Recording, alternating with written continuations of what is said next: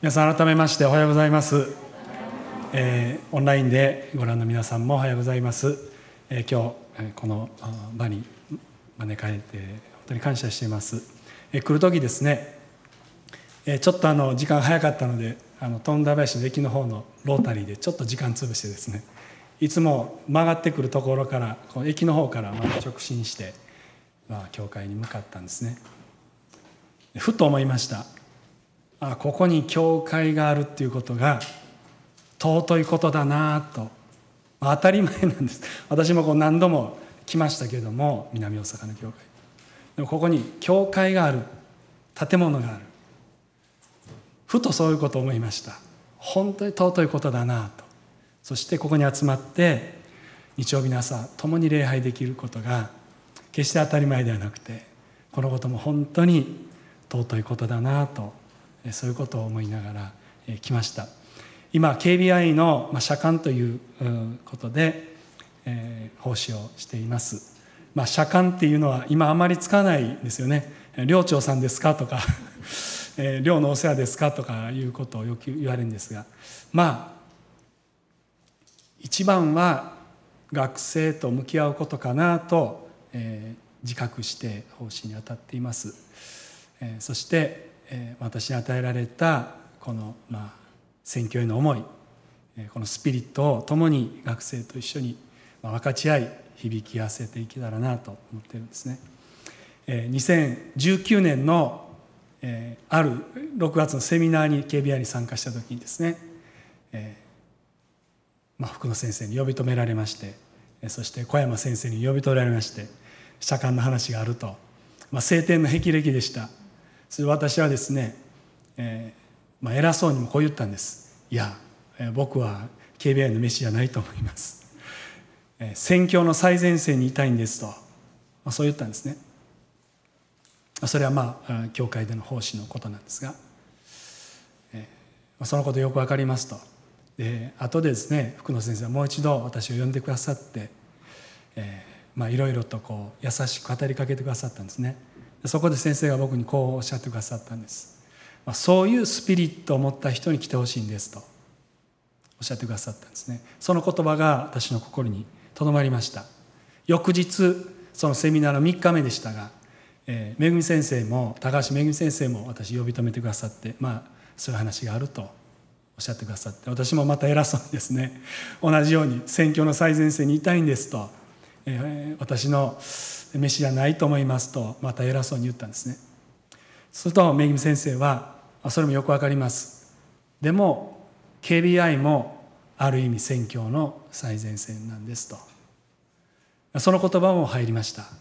そしてまあ祈る中で主が KBI へと導くように御言葉を持って私に与えてくださって2020年の3月に家族で引っ越しをしましてコロナと同時に始まった新しい体制でしたが、まあ、めぐみ先生と、えそして本当にこう素晴らしいスタッフに支えながらですね、え三方美智子さんもよくやってくれてますみんなの味方美智子です、ね、今日も来る時ですね子供たちが「えミッチーの教会行くの？えミッチーの教会行くの？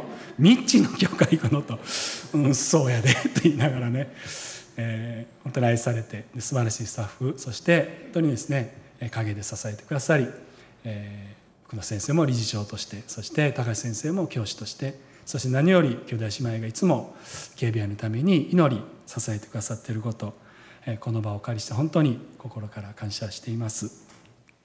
で、まあ、福野先生から、まあ、検診の証もしてくださいということを言われましてですね、まあ、どこかで、まあ、私あちこちで話しているのでですね、まあ、どこかで耳にした方もいるかもしれませんが、まあ、そこはお許し願ってまず私の検診の証からそして御言葉の取り次ぎへと、えー、移っていきたいと思うんです。でまあ、ご存知の通り牧師家庭に生まれました。5人兄弟の4番目で生まれました。国務の開拓からですね、まあ、父の背中をまあ見てきたわけなんです。小学校の時にサッカーと出会いましてですねそれが僕のまあ運命の出会いというかですねもうサッカーボールが友達になってですねえー、もう夢はプロのサッカー選手。もうこれしかなかったんです。もう本当になれると信じてました。まあ自分のことながらですね子供が夢持ってこう生きるってその時にこう凄まじいエネルギーがあるなと自分のことながらに思いましたね。もうここにかけるエネルギーはもうどんどん出てくるんですね。もうサッカー選手しかないとまあ思って、えー、ずっとボールを蹴っていました。え小中高大とですね。大学もまあ東京の大学に行ったわけなんです。私が大学に入った年に J リーグが開幕しましてですね。その日が5月15日私の誕生日の日でした。これも聞いたことあると思いますけど J が俺を呼んでいる。もう18歳の僕は本気で思いました。テレビの画面見ながらですねあの開幕のセレモニーを見ながら5月15日 J が俺を呼んでると。そこから本当にこう夢叶うと信じて、まあ、大学でもサッカーを一生懸命やってたんですが二十歳の時に大きな怪我をしまして、まあ、サッカーができなくなりたまたま入ったのが、えー、教育学科でした。周りは免許をみんな取るので、まあ、私もその流れに流れに沿ってですね免許だけでも取っとこうかとそんな不損な思いで教員免許の課程に入りそして怪我を通してその道が開かれてこちらに帰ってきて、まあ、大阪の柏原の方で教員をすることになりました、えー、そこから、まあ、最後教員を辞めてまあ検診するんですが、えー、その最後は、えー、先ほど福野先生もおっしゃってくださいましたが、まあ、南米のパラグアイというこう日本人学校の教師の道に開かれていきました、まあ、国は選べないんですね、えー、一にしますと言って提出して、えー、来たのが、えー、南米のパラグアイでした。聞いたことはありましたけどアスンシオン日本人学校という、まあ、首都にある、えー、日本人学校に2007年から3年間。その2月に3番目が生まれてですね1か月検診が終わって、え、次の、え、外出が地球の反対側というですね血のみ子を連れて、え、行きました。でまああのパラグアイの話をするともうそれだけで時間が過ぎるので、まあ、今日は省略しますけれどもその2007年から2010年まで3年間奉仕しました。その2008年の10月のある朝でした。朝早くに家の電話が鳴りました、まあ、妻がベッドから降りて隣の部屋の電話を取ったんですね。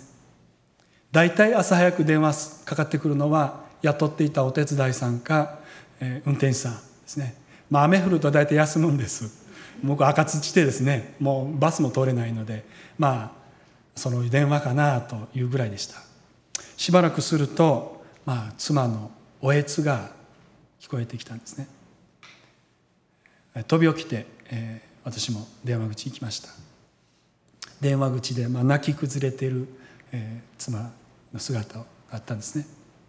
妻の実家は山口県、えー、お兄さんから電話でした。お父さんが亡くなったというですね。3年、まあ、行く前に両方とも、まあ、両親は健在でした、えーまあ、大丈夫だろうと。3年は大丈夫だねって言いながら言ったんですが、まあ、突然の訃報でした、まあ、妻は泣きながら最後お父さんの顔見たい。見ないと後悔する。し帰ろうまあ、朝早くでしたが、まあ、旅行会社叩き起こしてですねとにかくチケットを取ってほしい。まあ、地球の反対側ですからなかなかこう便の乗り継ぎとか時間かかるんですが、まあ、幸いにヨーロッパ周りの飛行機が取れてですね、まあ、大体35時間から40時間ぐらいかかるんです。丸2日かけてまた東京から新幹線で山口に向かいました。もう葬儀はすっかり終えて、まあ、出棺を待ってくれてたんですね。私たち到着をですね。そしてまあ棺にいる私からすると義理の父ですが最後顔を見てお別れすることができたんですね。私の両親も大阪から駆けつけていました。まさかこんなことになるとはねと。母が言うんですね。私の子供は上2人がまだ幼稚園小学校入りたてぐらいでした。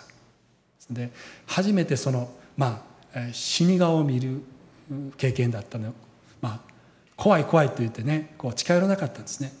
そのうちの上の2人を母は後ろに読んでですね「えー、天国行って会えるんだよ。天国の話をどうもしてくれてたそうです。そして母が私に言います「えー、もう私ら、えー、斎場に行かないからこれで失礼するわね」と「分かった。じゃあパラグアイ帰る前に大阪寄って帰るわな」と母の肩をポンと叩いて見送ったのが、まあ、母の最後の会話でした。その2日後の日曜日の朝、まあ、私は妻の実家にいてですねいると突然私の姉から電話が鳴りました、今まで聞いたことないような姉のひっくり返ったような声でした。お母さん倒れた。意識がない。大変なことになっている日曜日の朝その当時まあ今もそうですが早朝礼拝が国部であるんですね。第一礼拝が終わって、まあ、2人の姉妹と相談を受けて、まあ、母が教会の片隅で2人の姉妹のために祈りました。そして最後母が祈って「アーメン」って言ってそのままもたれかかるように倒れたようです。急性くも膜下出血でした。私はその一報を受けて、まあ、もう荷物まとめですね。町の身を抱えて新幹線に乗って大阪に来ました。この近くの城山病院でした。着くとまあ管に巻かれた、まあ、変わり果てた姿の母が横たわっていたんですね、病院の先生がレントゲンを見せてくれましたがもう真っ白でした。かなり激しい、まあ、血管の破裂でもう手の施しようがないということでした、えー、私は兄弟5人いてですねまあ子供たちとかそれぞれ、えー、兄の子供たちは別室でそして私の兄弟と父と6人で、えーまあ、奇跡を信じて祈ったわけなんです。まだ心臓動いていたので、まあ、温かい母の手を握りながら「師匠まだ取らないでください」と「まだ取らないでください」「まだ必要なんです」と、まあ、祈り続けました、まあ、結局一晩経って24時間も持たずに朝早く召されていきました。その明け方頃です、えー、ずっとまあ祈り続けていたので父と兄弟はまあちょっとまあ仮眠というか休憩室に行くわって言ったんですね。なぜか私は行かなかったんです、まあ、遅れて行ったのもあったと思います。後で行くわということで、まあ、母と二人きりになったんですね。そしてその温かい手を握りながら、まあ、続けて祈りました。すると私のこう頭の中にあるイメージが出てきたんですね。それは母が教会の片隅で礼拝堂で一人で祈ってる姿でした、まあ、母は本当によく祈る人だったんですね。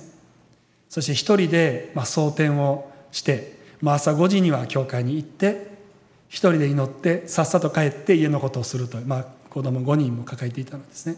そして慌ただしく日常をしていくというそういうことをもう何十年も続けていました、まあ、子供ながらですね恥ずかしながら蒼天で一人で乗っている母の姿を私は見たことがなかったんです。でもなぜかそのイメージがこう出てきたんですね。私は教会の後ろから見てるんです。でこの礼拝堂の片隅で母が一人で祈ってる背中を見ていました。その姿はまあこういう祈りではなくてですねこう何か打ち叩くように母がこう祈ってる姿を後ろから見ていたんですね。よく祈ってきたんだろうなよく祈ってきたな。母は何を祈ってきたのかな、まあ、そんなことがこう思い中に出てきたんですね。まあその時にですね、まあ、母の手を握りながら、まあ、突然私の口から母に向かってこう言ったんです「お母さん献身するわ」って言ったんですね。恥ずかしながら献身の「け」の字も実は考えたことがなかったんです。まあ、私はもちろん教会には仕えていました。小学校教師が天職だと思っていました。このまま教会に仕え仕事をしてそれが自分の、まあ、いわゆる献身仕えていく道だと信じて疑いませんでした。それが母にそう言ったんですね。本当に不思議な感覚でした。自分の言葉であって自分の言葉でないような不思議な感覚でしたがはっきりとそう母に言ったんですね。まあその本当にこう2時間後ぐらいですね。母は召されていきました。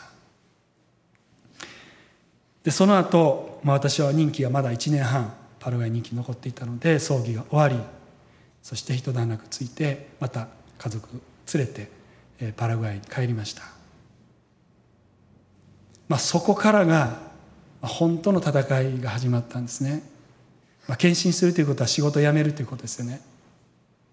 その2か月後の12月に4番目がパラグアイで生まれました。仕事辞めてどうして家族を養っていくのか。まず経済的なことですね。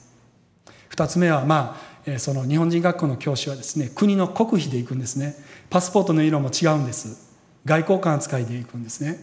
そしてその経験を日本の、え、教育にこう還元していくというのも狙いなんですね。それでまあまあ狭き門で行くわけなんです。その立場もよくわきまえていました。やめることできない。社会的な立場のこと。そして3つ目の問題は自分自身のことでした。自分が献身なんて務まるはずがない。いけるはずがないという。この3つのことが私の前に立ちはだかったんですね。まあ悩みました。でも悩んでも悩んでもですねこの母の前で言った献身するわと言ったあのことがどうしても動かないんです。動かないところがどんどんこう大きくなってくるんですね。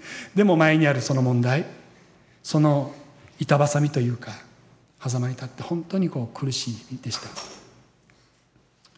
あっという間に1年が過ぎてですね2009年の10月12日月曜日でした。母が召されたちょうど1年命日でした。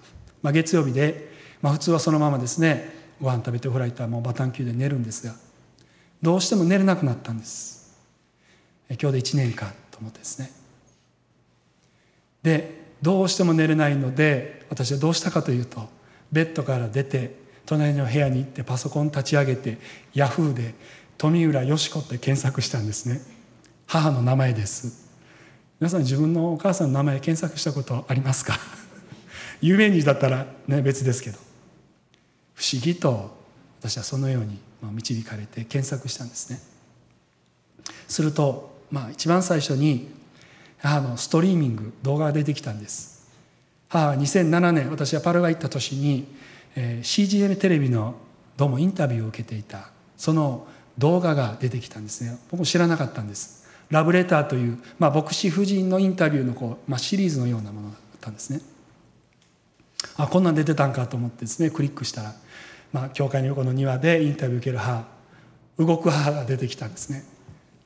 まあ1年泣くことは、うん、多分なか葬儀以来泣くことはなかったですが、まあ、その夜、まあ、一人でその動画の母を見てですねまあ一人はまあ泣いたんですね。その最後のインタビューの質問がこうでした。リバイバルのために与えられた御言葉は何ですか？という質問でした。母はエステル記の4章の14節の御言葉。あなたがこの国に来たのはこのためかもしれない。私はこのためだと。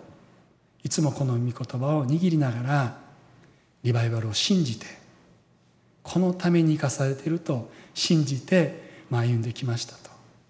そう話したんですね。その御言葉の「この時だ」という言葉が、まあ、動画を通して私の心にドーンと本当にドーンと、まあ、突き刺さったんです、まあ、それまでの経済のこと社会的な立場のことそして自分自身のこと、まあ、その壁がですね一気に問題が後ろに追いやられてあもう行くしかない。この時だとはっきり、え私はその1年後母の動画を通してその御言葉を通して受け取ったんですね。まあ、そして、えーまあ、帰国と同時に退職をして2010年の4月に、まあ、KBI に、ま、飛び込みました。えーまあ、最後はですねもう退職はもうかなりえー、厳しい言葉を浴びせられました。文科省の役人の方帰ってきたら、えー、その教職員や事務の方ですね。なんて非常識だと。こんな例は見たことありませんと。言われましたけれどももう行くしかないんですと。もうそれしか私は言うことはできなかったんですね、まあ、そしてまあ退職をして KBI に入り、えー、そして母教会に使えるようになりました、まあ、それがまあ私の献身に至った証なんですね。で今日は実はまあ別の箇所から、えー、少しメッセージ準備を始めていたんです、まあ、ところが先日のあの、まあ、衝撃的な事件がね、えー、くしくも私の住んでる奈良の近くで起こった。まあ、そういうことを通して、まあ、このエステル記の御言葉が私のうちにまた新たにこう響いてきたのでああここから取り継ぐように導かれているのかな。ということで今日はこのエステル記の御言葉から共に分かち合いたいと思うんですね。えー、皆さんエステル記はもう愛読愛読されてる方も多いと思います。まあ、4章今日は、えー、から開きたいと思うんですが、まあ、4章をどうぞ開きくださって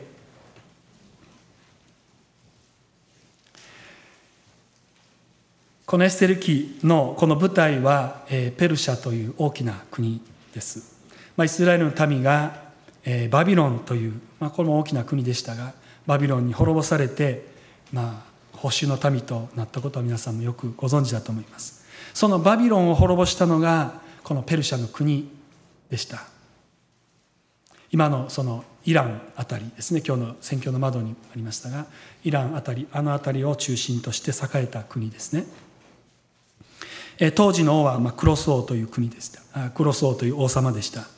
そしてこの保守の民ユダヤ人にまあ寛大な政策でですね祖国に帰ってもいいと帰還してもいいという勅令を出したようです。でも実際に祖国に帰ったユダヤ人はわずかでですね多くのユダヤ人はこのペルシャの国にまあ残ったんです。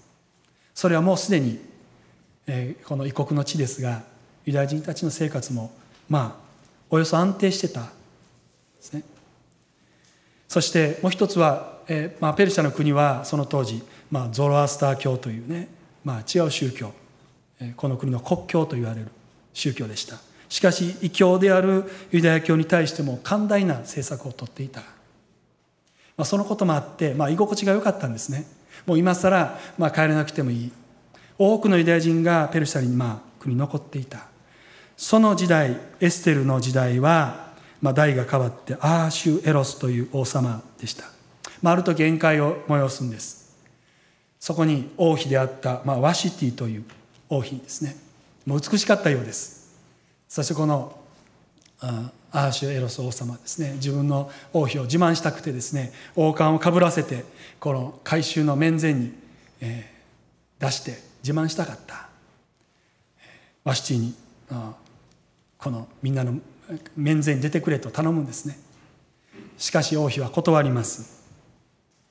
そしてそれに怒りを発した王様はこの王妃を失脚させるんですね。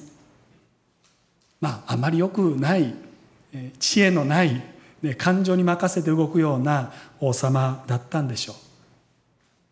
そして新たに王妃が募集されるんです。当時宮殿の門番していたモルデカイこの人はユダヤ人ですね。養女として育てていたエステルをこの新しい王妃のに応募させるんですね、まあ、これも不思議なことだったと思います。そしてなんと、まあ、エステルは王様にこう気に入られてですねワシティに代わって王妃になります。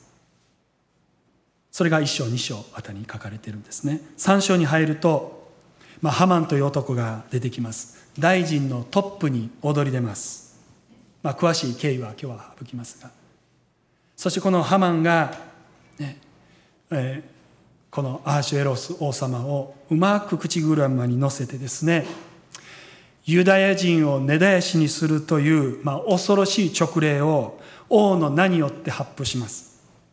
そのきっかけは門番で座っていたモルデカイが自分にひれ伏さないお辞儀をしないことに腹を立てて彼だけではなく彼の民族ユダヤ人も全て根絶やしにするんだという恐ろしい法令を、まあ、発布するんですね。そして4章に入っていきます。4章の一節です。モルデカイはなされたすべてのことを知った。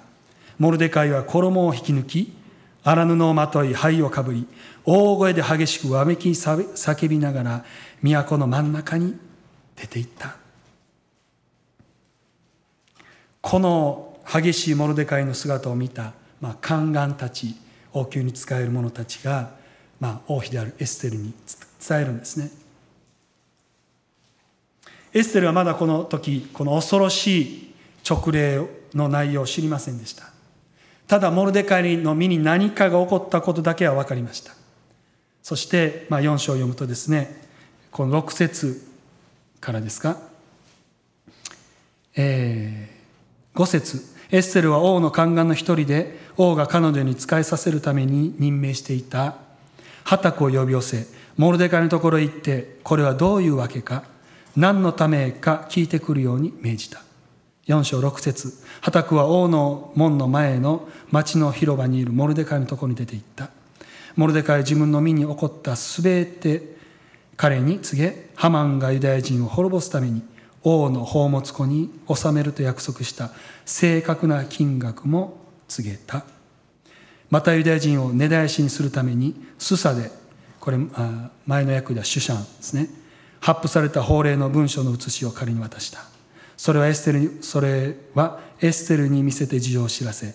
そして彼女が王のところに行って自分の民族のために王からの憐れみを恋求めるように彼女に命じるためであった。エステルはようやく状況状況を把握します。そして王のところに行ってこの恐ろしい勅令を何とか取り下げてもらうように頼んでほしいというまあモルデカイからのメッセージを受け取るんです。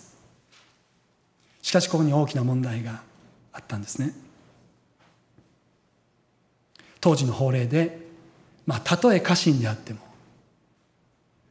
たとえ王妃であっても王に召喚召されないままその王がいる中庭に入ることは許されなかった。これはこの絶対的な主権である王の安全身を守るための厳しい法律だったんですね。もし勝手に入るとですね、まあ、仲介書なんか読むとこの斧のようなものを持った、ね、兵士がその場にいてもう入るもんなら叩き切ったというんですね。それぐらい厳しい、まあ、勝手に入ると処刑にさせられる。王妃だから大丈夫。ましてやエステル王様にこう非常に愛されていた。から大丈夫かと思うかもしれません。しかしこの後読むとですね30日間エステルは王様に呼ばれていない状態が続いていたんです。王妃が30日も呼ばれないのはどうも異例のことだったようです。そしてこうましてやこの王様はですねこう感情に任せて、えー、行動してしまうような王様でした。そんな状況の中エステルは躊躇するんですね。その返事を聞いたモルデカイはエステルにまこう言うんです、えー、13節。モルデカイはエステルに返事を送っていった。あなたはすべてのユダヤ人から離れて王宮にいるので助かるだろうと考えてはいけない。もしあなたがこのような時に沈黙を守るなら別のところから助けと救いがユダヤ人のために起こるだろう。しかしあなたもあなたの父の家も滅びるだろう。あなたがこの王国に来たのはもしかするとこのような時のためかもしれない。前の訳ではこの時のためかもしれない。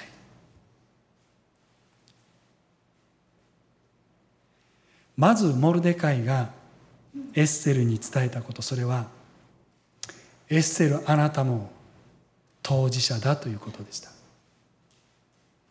王宮にいるから助かるだろうと考えてはいけない。あなたもユダヤ人だ。部外者ではなく紛れもなくあなたも当事者だということですね。次に、まあ、この14節の前半でさらに厳しい言葉でこうエステルに迫るんです。あなたがこのような時に沈黙を守るなら別のところから助けと救いが起こるだろう。この「起こるだろう」という表現ですね、まあ、これもまあ中中仲介書なんか読むとですねこう聖書学者の中にはですねいや起こるだろうというよりは起こるだろうかいや起こるはずがないと訳す方が適切だろうという意見あるようですね。それはこの当時の状況から考えるとこのユダヤ人根絶やしにする大虐殺するというこの恐ろしい直令をですね食い止めるにはまあもう王妃であるエステル以外にないというのはもう明白でした。だからその後にもまあ厳しい言葉で迫るんです。あなたもあなたの父の家も滅びるだろう。あなたがこのような状況で沈黙するならあなたもあなたの家も滅びるだろう。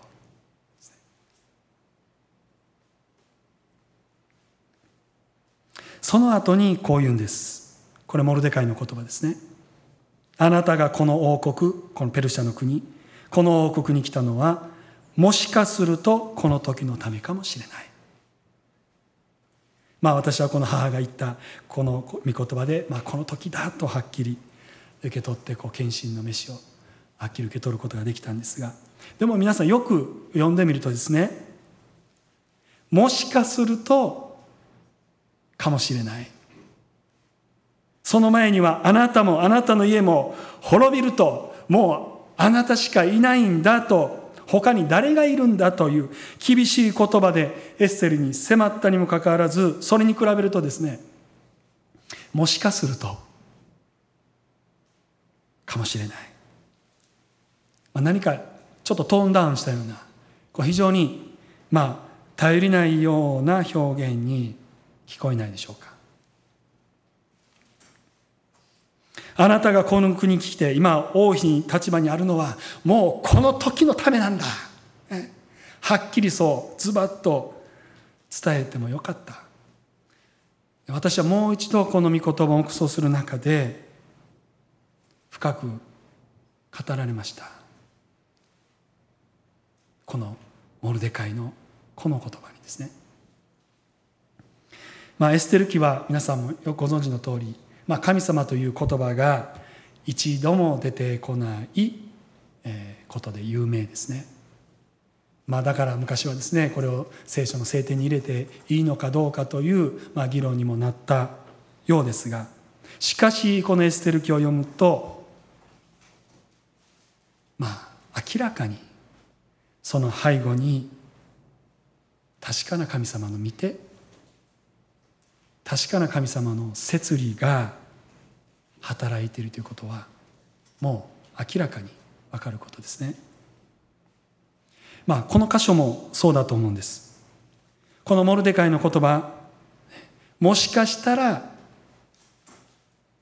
このような時のためかもしれない。しかしこのモルデカイの言葉の中にその背後におられる全能なる神様に対する彼の絶対的な信頼があるんではないでしょうか。確かにこのようなこの緊迫した状況の中でですねもうユダヤ人の運命はもうエステルに託すしかないような状況です。もうここしかもう頼みの綱はないだろうと思えるような状況の中しかしモルデカイはそれを導くのは育ての親である私でもない。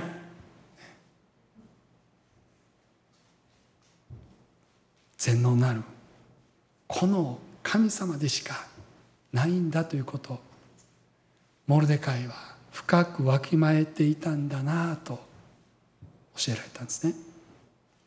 もちろんエステルに対するエステルの自由意志も尊重したでしょう。でもそれ以上にモルデカイは神様の御手にこの緊迫した状況もう八方塞がりのような状況このことを見てに委ねた。このお方に絶対信頼してこのお方に頼るなら間違いないんだ。エステルのほか誰がいるだろうと強く迫りながらももしそうでなくても必ず主は私たちの民族を助けてくださると救ってくださると信じた信仰の表れだったんじゃないか。その主権の前にへり下ったモルデカイの姿勢がもしかするとこの時のためかもしれないと。その言葉に現れたんじゃないかなと。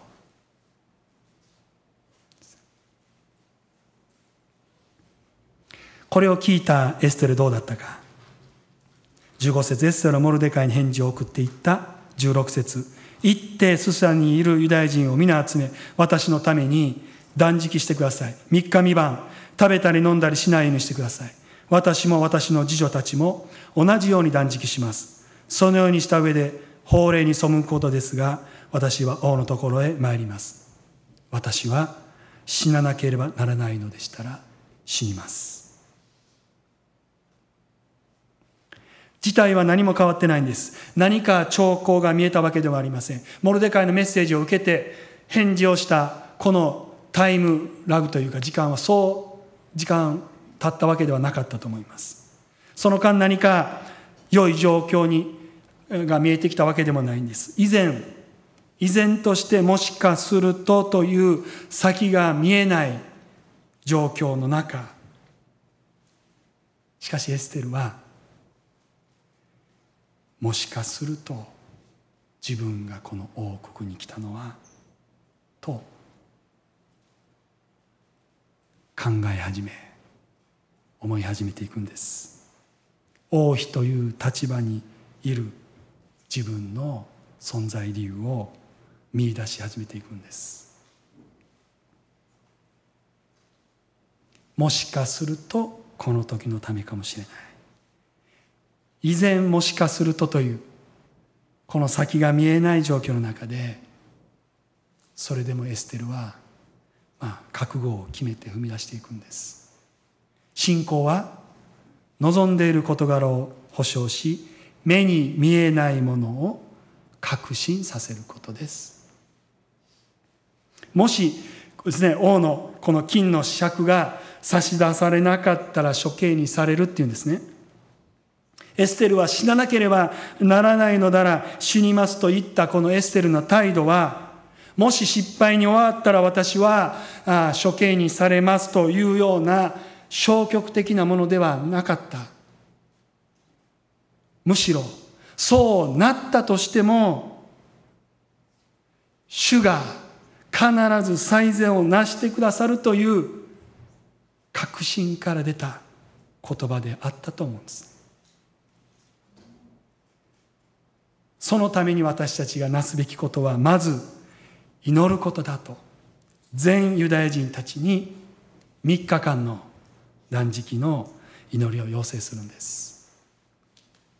皆さん想像してみてください。私たちの民族がもう全て根絶やしにされるという法令が王の名で発布された状況の中で全てのユダヤ人たちが捧げたこの3日間の祈りがどれほど凄まじいものだったか。どれほどの祈りだったか。全身全霊を傾けて祈ったことでしょうね。五章一節。3日目になりエステルは王妃の衣装を着て王室の正面にある王宮の奥の中庭に立ったこれ以上読みませんがエステルは王宮の中庭に立つんです。すべてのユダヤ人が滅びるのか救われるのかそのまさに瀬戸際に立ったんです。自分の命が失われるか守られるかの瀬戸際に立ったんです。この時のエステルの姿どんな姿だったでしょう？私はですね凛とした姿だっただろうなと想像します。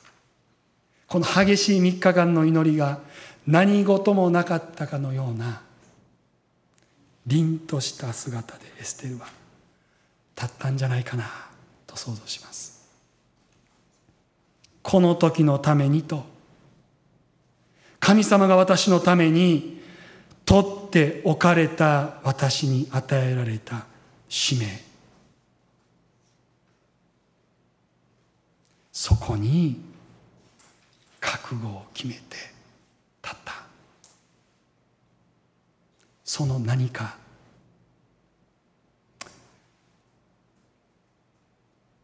すがすがしさと言ったら語弊があるかもしれませんでもそのような姿だったと想像するんです。もちろん恐怖心が全く消えたことではなかったと思います。もうこの後どうなったか今日は詳しく入れませんが、まあ、金の尺が伸ばされその後エッセルとモルデカイによるまあ本当に見事な逆転劇によってユダヤ人たちの命がまあ救われていくんですが今日私たちはこのエステルの姿から飯に生きる者の姿教えられたいと思うんですね皆さん飯とよく聞きますが飯とはですね、まあ、何か特別なコーリングを受けた人、ね、例えば献身していくような人にだけ与えられるようなものではありませんということです。救われた人すべてに与えられるここにお集いの今日礼拝に参加されている人すべてにそれぞれに与えられているあなたにしかない主からの飯があると私は信じています。ローマの8章28節もう有名な御言葉です。神を愛する人たち、すなわち神のご計画に従って召された人たちのためには、すべてのことが共に働いて益となることを私たちは知っています。神を愛する人たち、すなわちイコール、神のご計画に従って召された人たちのためには、神が全てのことを働かせて益とすると。ね皆さん私たちは神様を愛していますね。その私たちは神様の計画に従って召されているんだ。そしてその計画とは神が全てのことを働かせて益とするという計画なんだ。ということなんです。でも皆さんどうでしょう？これが私の飯だと、まあ、はっきりわからないこと多いですね。これが私の使命だと。はっきりわからないこと多いですね。もしかするとそんな思いじゃないですか？でもそれでもいいんです。それだからいいんです。大事なことはこの分からないなりにまだ先が見えないなりにはっきりとした私の使命飯がはっきりと見えないなりにもでももしかしてこの時のためかもしれないと。モルデカイも迷いながらだったでしょう。エステルもきっと迷いながら葛藤しながらもがきながらでも私に用意されてる飯はこれかなと一歩踏み出していったんです。大事なことはねこのように自問自答することだと思うんです。もしかしたらこのためなのかもしれないと私たちが生活の中で人生の中で自問自答し続けていくことがこれこそが実は飯に生きることじゃないかと思うんです。皆さんあなたが今日命が与えられ今日生かされていること今置かれている場所置かれている環境そこで関わりのある周りの人たち主はその計画に従ってあなたをそこに置いておられる。召しておられるんだと。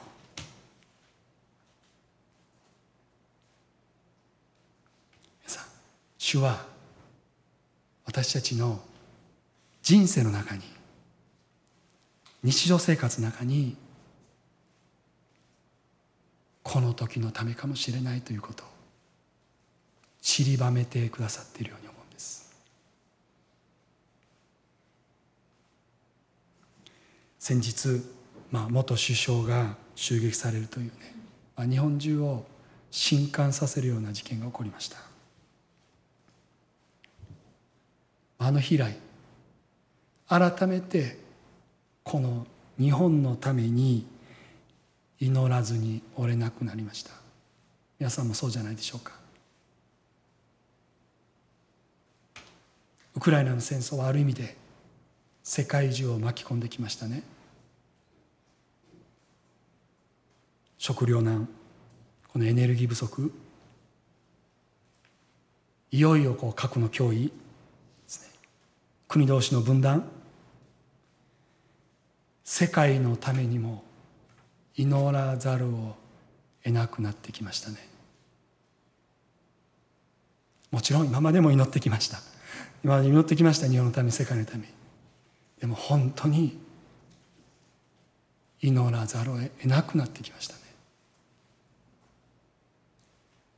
もしかしたらこの時のためかもしれない。この御言葉が強く心に響いてきました。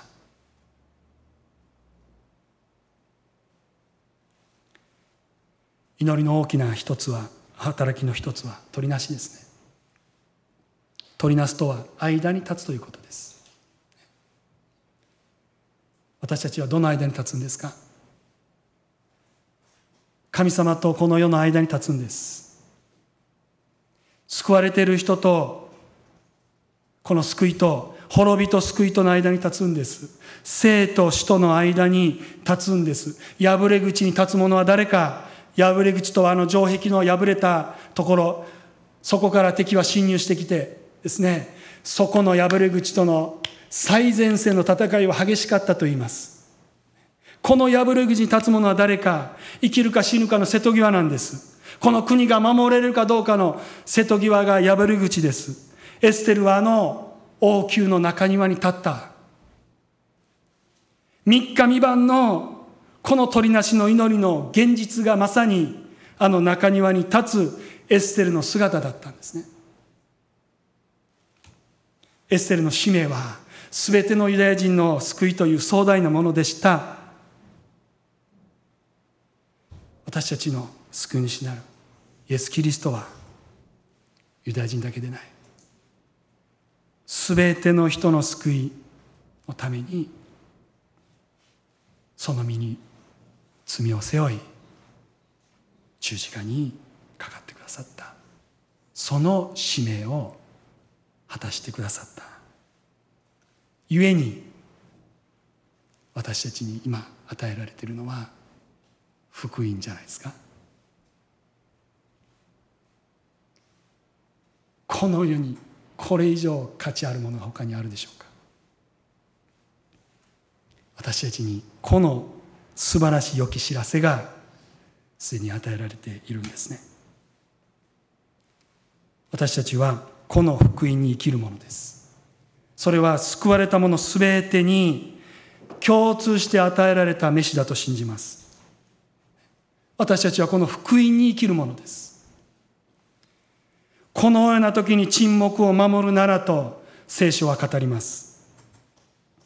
このような時代このような日本にあってこのような世界にあって私たちは沈黙を守るようなものでありたくないですね。アメンでしょうか。福音は良い知らせです。皆さん知らせは知らせてこそ知らせになるんですね。当たり前ですが。知らせは知らせてこそ知らせなんです今こそこの良き知らせが本当に必要な時代です。本当に良き知らせが必要な時代良き知らせを待ってる人がたくさんいるなと。本当にそのように深く深く祈らされます。探し求めている人がたくさんいるんです。エステル記のハイライトはこの後このニック・ハマンがですね自分で建てた木に自らがかけられてまあ処罰されていくんですがそこにこう一発逆転のねこう劇的な場面がありますがここがエステル記のハイライトではありません。ハマンの死の後なおもユダヤ人虐殺の法令は生きていたんです。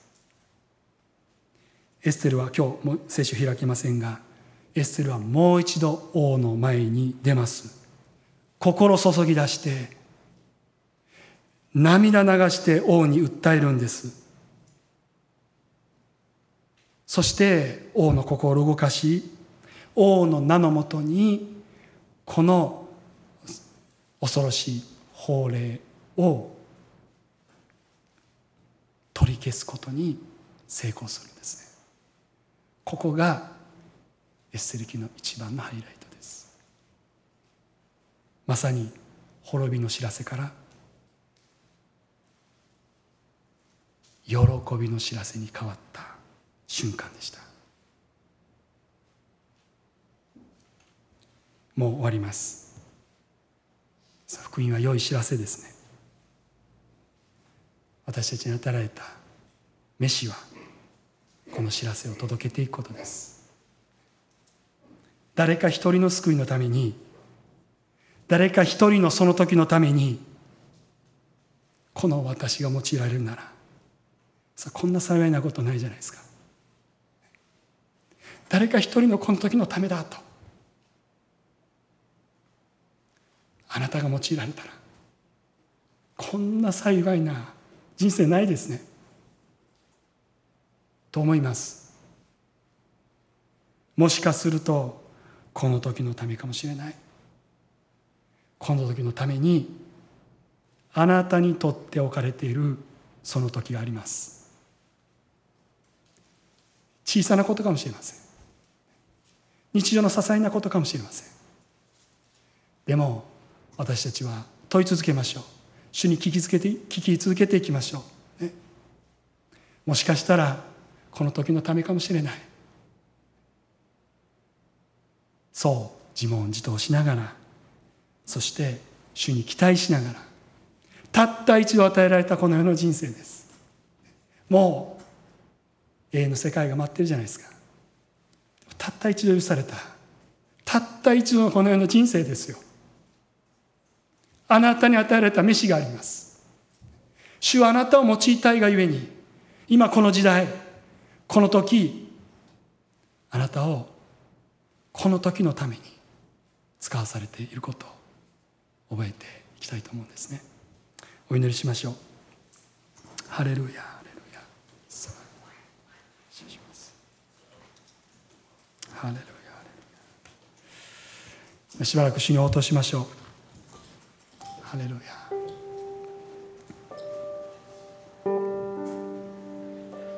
あなたがこの王国に来たのはもしかするとこの時のためかもしれない。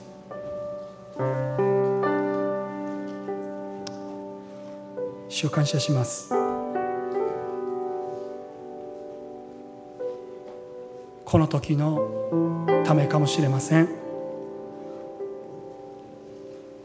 このような時に沈黙を守るものでありたくありません。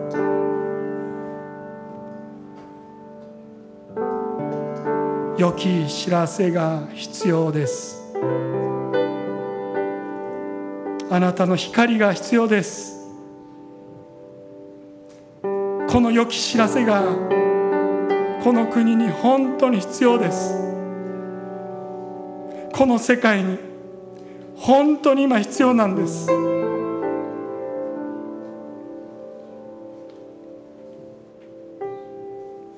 羊飼いのいない羊のようにさまよってる民がいます。神様どうぞ。私たちを用いてください。この良き知らせを届けていく使命に預からせてください。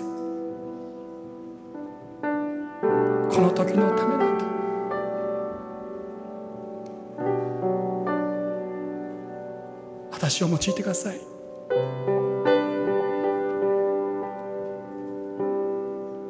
ハレルヤ。ハレルヤ。ハレルヤ。ハレルヤ今それぞれお祈りしましょう。主の前に自分自身を差し出していきましょう。もう一度献身の時です。もう一度主に捧げていく時です。主はあなたを用いたいと。願っておられます。ハレルヤ。ハレルヤ。今それぞれお祈りしましょう。ハレルヤ。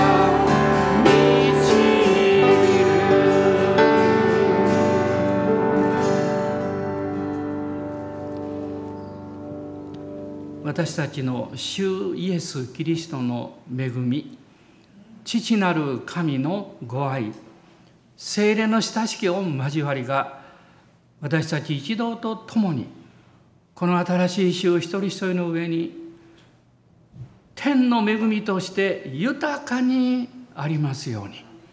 アーメン